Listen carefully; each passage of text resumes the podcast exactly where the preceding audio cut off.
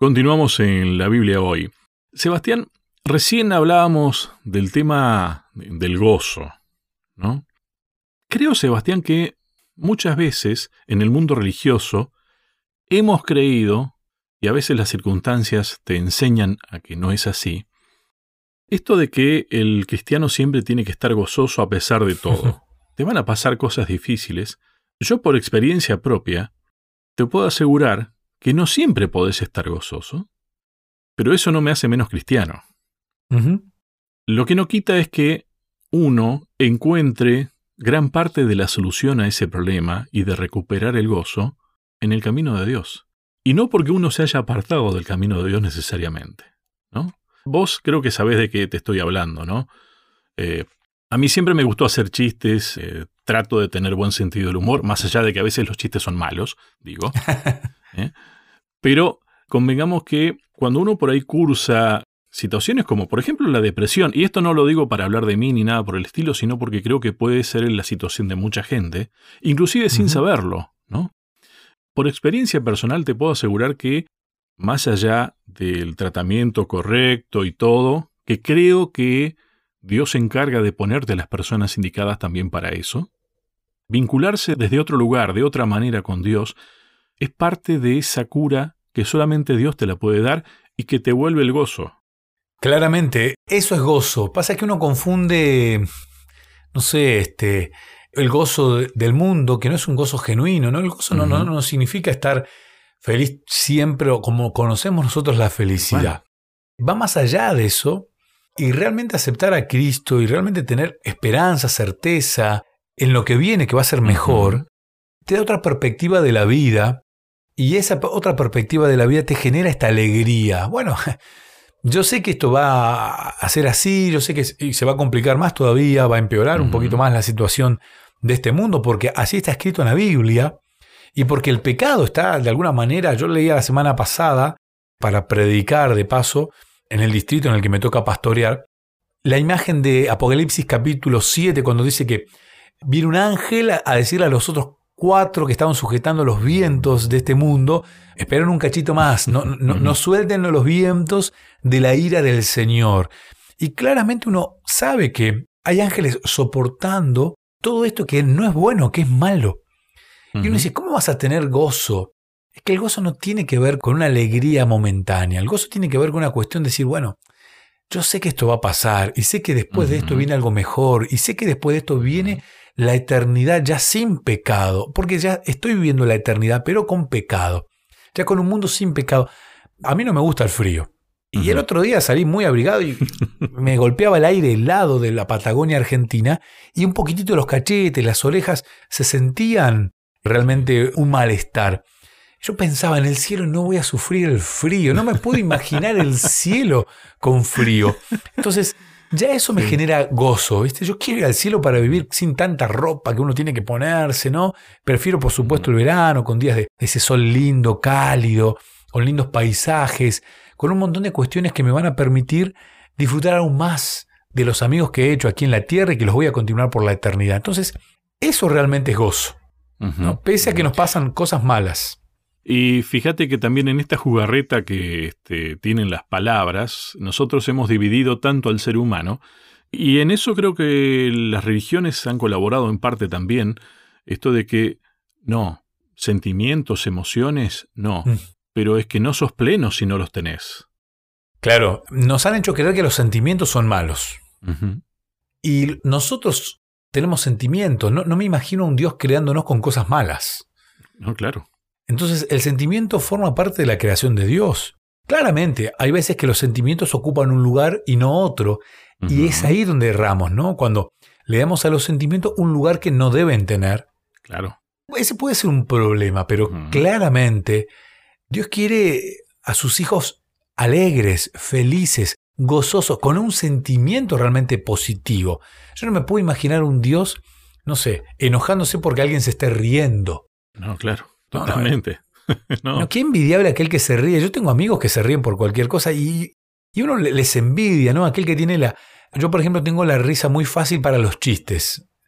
Entonces, ah, yo me imagino, me, visualizo el chiste que me van a contar y automáticamente me empiezo a reír. Entonces, Hay algunos que me buscan para contarme chistes porque saben que me va a producir la... Y eso, quieran o no, es contagioso. y eso forma parte del cristianismo genuino. Totalmente de acuerdo. Bien, creo que es tema para que lo repensemos y eso nos ayuda a disfrutar, justamente, de esta etapa de la vida. Pero también a veces nos podemos llegar a sentir mal, y con esto no quiero ser negativo, sino que lo quiero llevar al terreno de lo positivo. A veces tenemos sentimientos de culpa. A ver, si no podemos tener sentimientos positivos, de alegría, de felicidad, tampoco tendríamos que tener sentimientos de culpa, ¿no? Sentimientos son sentimientos. Y sin embargo los tenemos. Bueno, el sentimiento de culpa es innato en todo ser humano, no importa la cultura, el lugar geográfico, no importa la condición climática en la que vivamos, porque hay que reconocer que hay, hay cuestiones climáticas que sí afectan en cuanto a lo positivo de nuestra personalidad. Los lugares donde el sol eh, tiene mayor protagonismo, y estoy hablando de los lugares más cercanos al Ecuador, la gente tiende a ser más feliz, más alegre.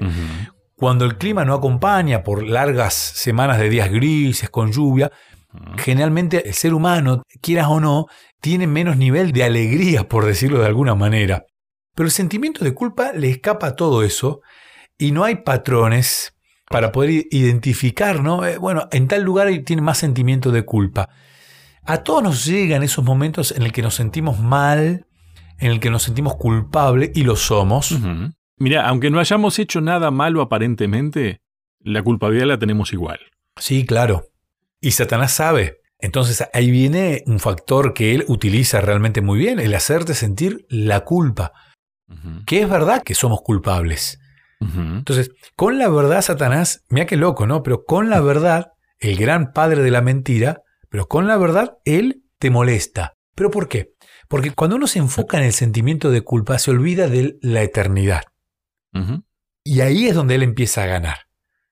Porque la Biblia leyendo Romanos capítulo 8, versículo 1, dice, ahora pues, ninguna condenación hay para los que están en Cristo Jesús, los que no andan conforme a la carne, sino conforme al Espíritu. Entonces, ya la Biblia te dice, mira, sos culpable, pero te libró Cristo de esa culpa.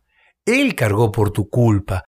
Y sentirte libre del sentimiento de culpa realmente es aliviador. Es confesar eso que uno lo tiene escondido por tanto tiempo y es ah, sacarse un peso de encima tan grande que por eso un cristiano sabe que se equivocó. Uno encuentra historias ¿no? de cristianos que han sido ladrones, que han estado presos, que han sido malas personas, pero conocen a Cristo, abandonan la vida y realmente cambian.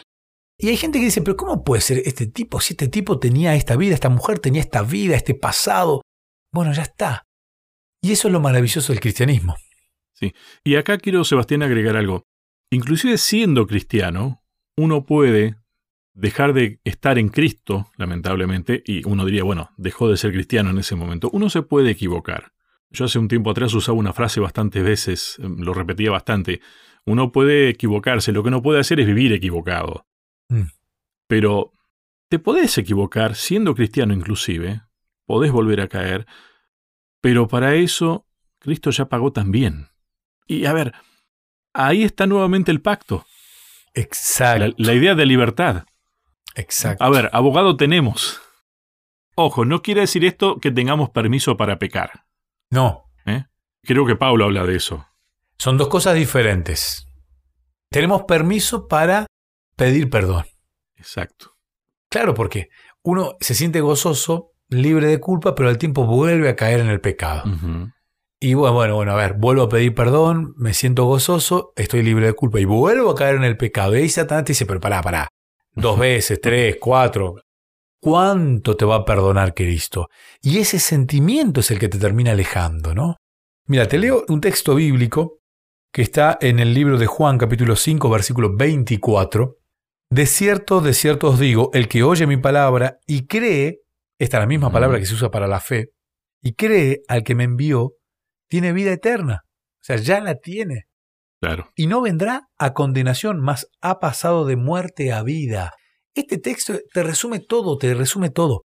Porque ahí está el, nuevo pacto. A ver, el nuevo pacto es yo te perdono.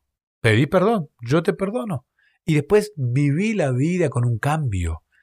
Pensando en la vida eterna, sintiéndote libre de la culpa. ¿Y sabes lo que me gusta de la Biblia? Que la Biblia está repleta de historias con personas culpables. Fíjate, mira, sacando a Jesús, ¿no? El que, digamos, un amigo, amigo, amigo de Dios, que caminó tanto que un día se fue al cielo, Enoch. ¿Cuánto se habla de Enoch en la Biblia? No, claro. Después, después de Jesús, vino uno que Jesús dijo que era el mejor, el mejor, el top. Estaba en el, top, top, top. Dice, no hubo nadie mejor que él, Juan el Bautista. ¿Cuánto se habla en la Biblia de Juan el Bautista? Muy poco. A mí me da la sensación que Dios está más interesado en que nos demos cuenta que en la vida hay Pedros, hay Santiagos, hay Juanes, hay Jonás, hay profetas que lloran, desobedientes. Hay David. David, ¿eh? reyes, Moisés, personas que yo no quiero, elegí a otro, mandado. O sea, la Biblia está repleta de esas historias para que, que sufren. Exactamente. A ver, gente que, que, Dios dijo, varón justo, como Job, pero que sufren.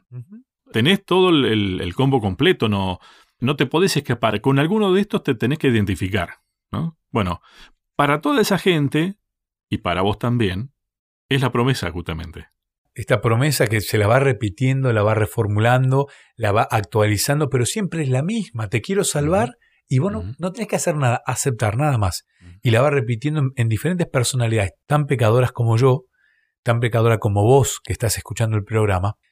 Y tenemos la misma chance que tuvo David, Abraham, Jonás, por nombrarte algunos, ¿no? Pedro, Pablo, algunos de los personajes bíblicos que no son mejores que nosotros, no por esto tampoco nos vamos a creer mejor que, los personajes que son pecadores como nosotros y que tienen la misma chance o tenemos la misma chance que ellos, que es encontrarnos cara a cara con Jesús. Tenemos que hacer una nueva pausa, Sebastián, y ya ingresamos en la segunda media hora. ¿Querés que hablemos un poco más de estos temas? Me encontrás en las redes sociales, en Facebook como Sebastián Martínez, en Instagram como Pastor Sebastián Martínez. Te espero.